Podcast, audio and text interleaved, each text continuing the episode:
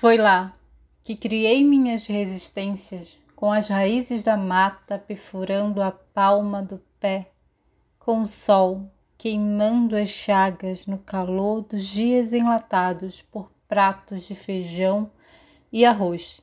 Foi lá que dei meu primeiro grito de subsistência, com o corpo molhado pelo cansaço de resistir, cruzando os olhos feridos de insônia e fome entre as casas de palafitas na beira do rio, com o cheiro do pitiu grudado na pele, que acorda os corpos cansados de madrugada e saem para caçar suas sobrevivências.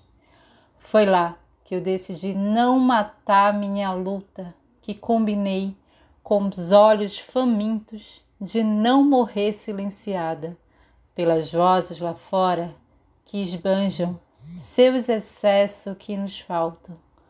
Foi lá que regenerei minhas dores em carne viva, que chorei de medo e de vontade de viver.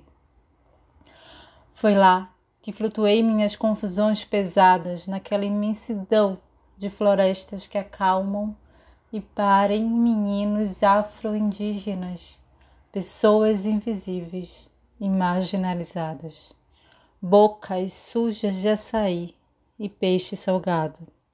Foi lá que me transformei em árvore mulher, com as raízes e a força do povo caiapó.